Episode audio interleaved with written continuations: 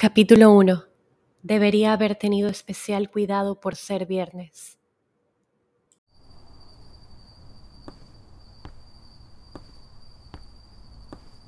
El hecho de estar rodeada de oscuridad habría sido una ventaja perfecta para cualquier otro en mi situación. Siempre es mucho más fácil esconderse en las sombras.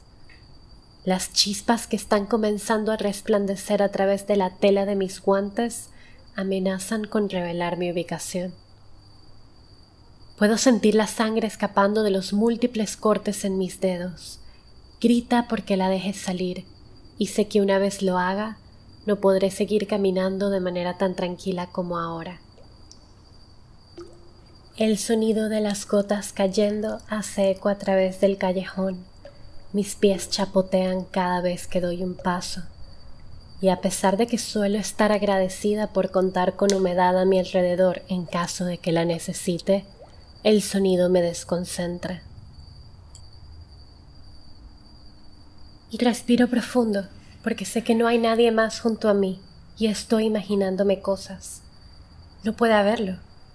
Me obligo a mantenerme calmada, a caminar lento y asegurarme de esconder mis manos, pretender que estoy bien, que todo está bien el saco pequeño que llevo colgando roza la tela de mi ropa e intento no moverme en exceso por miedo a que el contenido dentro de él se rompa. Inspiro y siento mi sangre llenarse de oxígeno, preparada por si necesito utilizarla. Voltearme sería el peor error, el final de la mentira, en el segundo en el que haga cualquier movimiento en falso para confirmar mi propia paranoia, se hará realidad. ¿Es ese el sonido de mis pasos? Sigo repitiendo la misma oración como un mantra. Nadie me vio. Estoy imaginando cosas. Si me digo lo suficiente que estoy sola, quizás se irán, como ocurre en las historias sobre los vigilantes o incluso los errantes. Pero por más que intento convencerme de que es una exageración, mis instintos toman el control y mis pies dejan de moverse y los pasos continúan con más rapidez y fuerza que antes, como si estuvieran vivos. Me rindo ante el deseo de oír y comienzo a correr con todas mis fuerzas. El aire helado se cuela hasta mi garganta y decide quemar mis pulmones. Intento ignorar la sensación de incomodidad que el frío me produce, pero siento como mi sangre lo reclama. Sin darme cuenta estoy mordiendo el interior de mis mejillas y siento el sabor a óxido al que estoy tan acostumbrada.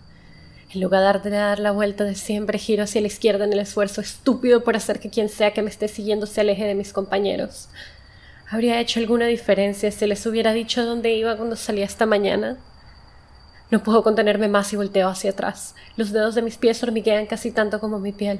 Siento la magia dentro de mí burbujear y quizás no lo noten si la utilizo un poco, solo un poco.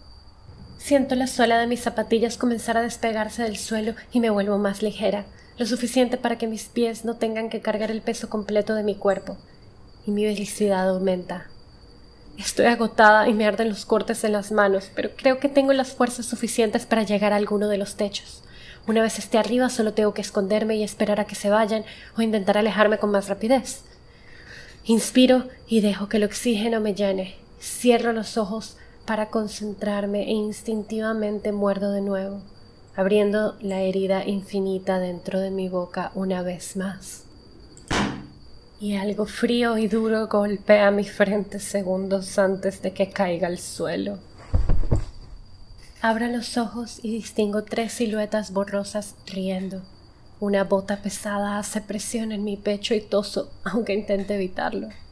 Sé que si al menos una gota de sangre llega a parar afuera de mi boca en el momento equivocado, será mi fin todas las intenciones que tenía de atraer cosas buenas o de al menos ignorar mi paranoia han desaparecido de mi cabeza. Intento verlos con detenimiento. Sigue viendo oscuridad total, pero un par de lámparas en el callejón me ayudan a detallar un poco sus rostros. El peculiar resplandor con tintes violetas que los baña se burla de mí. Me recuerda mi lugar en la cadena alimenticia, el saco ha caído junto a mí y veo como los ojos de dos de ellos están posados en él. ¿Pensarán que soy una simple ladrona? Volteo a verlos, estirando mi mano para asegurarme de que lo tengo bien agarrado, y siento casi en cámara lenta como mi cabello se desliza a un lado. Es el principio del fin. Sus orejas, dice uno, y se inclina hacia mí.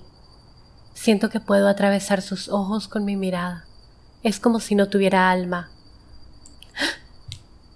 Están muy bien hechas, susurra el otro, y se arrodilla frente a mí, rozando la forma puntiaguda con sus dedos sucios. Supongo que intenta encontrar puntos o algún indicio de una modificación.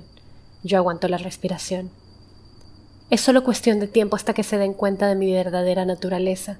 Nunca había estado tan cerca de arrepentirme a no cortar las puntas de mis orejas como me lo advirtieron. A pesar de que los humanos hayan pasado años intentando alterar sus cuerpos para lucir como nosotras o alguna otra criatura que consideren tan interesante como para matar y explotar sin remordimientos, cualquier idiota podría reconocer la diferencia. Si se las quitamos intactas podrían costar una fortuna, responde el primero. Su voz cada vez suena más antinatural. Yo aprieto el saco y siento como mis dientes rasgan aún más mi piel. Trago de golpe las gotas que caen directo a mi garganta. ¿Qué tienes ahí? Intento gritar, me remuevo en el suelo, pero la bota me presiona con más fuerza. Extiende la mano para tomar el saco y logro lanzarlo lejos. Por suerte, hago que se interese en algo más. La sonrisa peculiar en su rostro me aterra. Incluso con la poca luz es evidente lo distorsionada que luce.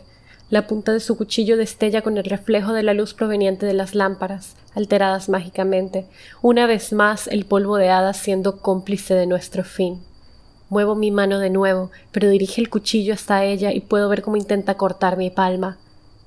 Mira el guante confundido, porque dentro de su cabeza un trozo de tela traslúcida no debería servir de armadura.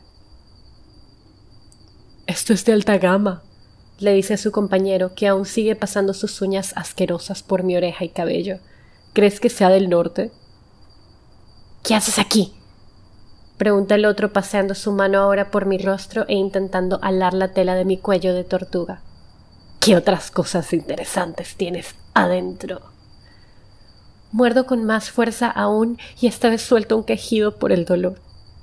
Contengo porque esta vez no me conviene tragarme la sangre. Siento el poder poco a poco acumularse en el interior de mi boca y me concentro todo lo que puedo en recordar las pocas cosas que he logrado aprender en los últimos años. Pero el cuchillo esta vez atraviesa mi palma y ni siquiera la tela de la más alta calidad impregnada con el grado más puro de polvo de hadas podría detener un ataque tan profundo. Pierdo la concentración y grito, atragantándome con la sangre violeta que estaba acumulando en el interior de mi boca. Veo como el rostro del hombre se ilumina con un resplandor que conozco demasiado bien y sé que acaba de darse cuenta de lo que más temía. Les escupo y el grito ahora viene de parte de mis dos atacantes. La sangre brillante ha comenzado a corroer su piel. La tercera silueta, envuelta en la oscuridad hasta ese momento, da un paso hacia adelante. Con toda la calma del mundo extiende un brazo y empuja al que aplastaba mi torso hasta hace algunos segundos Casi sin fuerzas utilizo mi mano libre para arrancar el cuchillo de la otra y lanzo el guante a un lado. La sangre fresca brilla tanto en la tela que parece que estoy sujetando una bola de luz, y de pronto puedo notar sus facciones mucho mejor. Aprovecho la conmoción para inspirar y me vuelvo más liviana de nuevo, utilizando el poco de fuerza que me queda. Esta vez me concentro en despegarme del suelo al menos por unos segundos. Todo sería más fácil si fuera tan pequeña como las leyendas dicen que somos. Mi pecho se alza primero y la nueva ligereza me permite ponerme de pie, casi como si alguien estuviera alándome por un hilo invisible. Todos nos detenemos, intentando recuperar el aliento o hacer que algo de lo que está ocurriendo tenga sentido. Me miran por lo que parece ser una eternidad. Mi instinto de pelear o huir está colapsando y no puedo hacer otra cosa que devolverles una mirada aturdida. Sé que saben lo que soy porque no pueden dejar de ver mi mano, y si tengo la terrible suerte de que algún centinela decida pasar a hacer sus rondas nocturnas por este callejón en específico, Sé que todo estará perdido para mí. Me lanzo al saco y lo cuelgo de nuevo, cruzándolo por mi cuerpo. El sonido de que algo se rompió adentro hace que maldiga por lo bajo, pero luego tendré tiempo para preocuparme por eso. Y como si mis acciones hubieran despertado de nuevo a los maleantes, los dos primeros me atacan. Aprovecho que el cuchillo está lleno de sangre para tomar control sobre él y hacer que salga volando directamente al ojo de uno de ellos. Él grita con desesperación y se lanza al suelo, retorciéndose. Suelta el tercero y en contra de cualquier lógica que pudiera quedar en esta situación, se lanza contra el restante. Doy un salto hacia atrás y sostengo mi mano frente a mi rostro solo porque no puedo creer lo que estoy viendo. Toma un pico del largo de mi antebrazo que llevaba colgando de la espalda y lo blande contra su compañero. Escucho sus costillas crujir.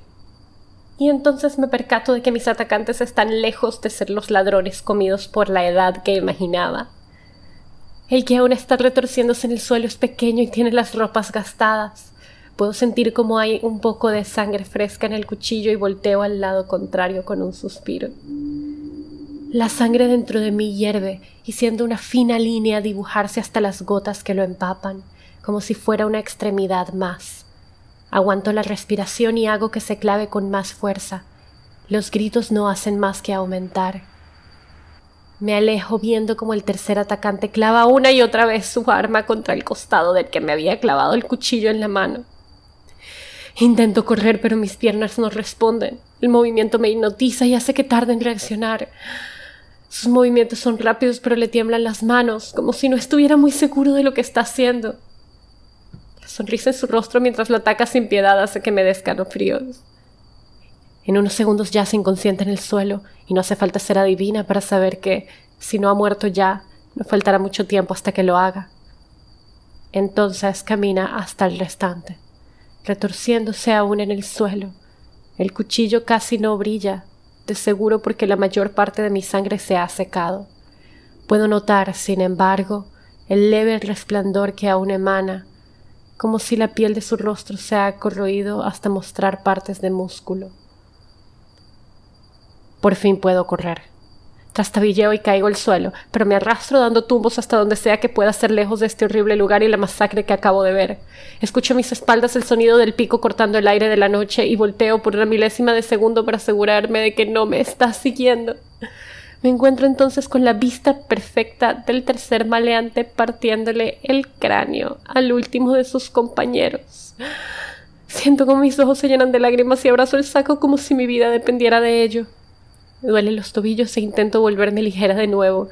Esta vez todo el oxígeno en mi sangre no es suficiente y por un segundo quisiera tener alas. Pero la oscuridad del final de callejón me recibe con lo que más temía. Una pared de ladrillos. Me volteo temblando y lo veo de pie sobre los cadáveres a pocos metros de mí. Su cuerpo sube y baja, aún respirando de manera agitada por la conmoción. ¿Qué pretende? Voltea a mirarme y comienza a caminar con lentitud hacia donde estoy, pisando uno de los cuerpos tendidos en el suelo.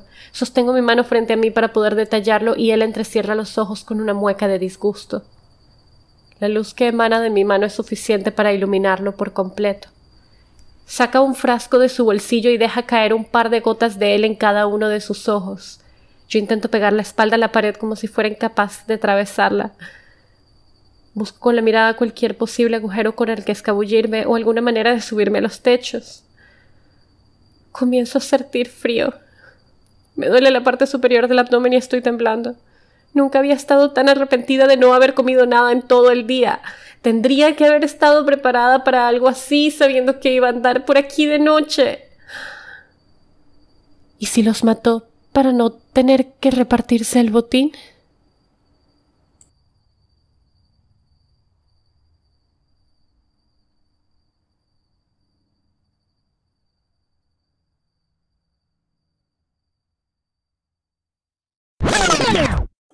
Gracias por escuchar el capítulo de hoy.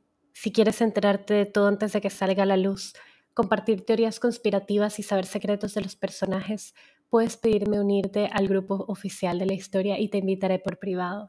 También puedes seguirme en mis redes sociales, en Wattpad, Twitch y Coffee y Patreon. Me puedes encontrar como Beatriz Lebrun. En Instagram, Twitter y TikTok puedes encontrarme como Beatriz Piso Lebrun y en TikTok tengo otra cuenta que es beatriz.lebrun. Nos vemos pronto.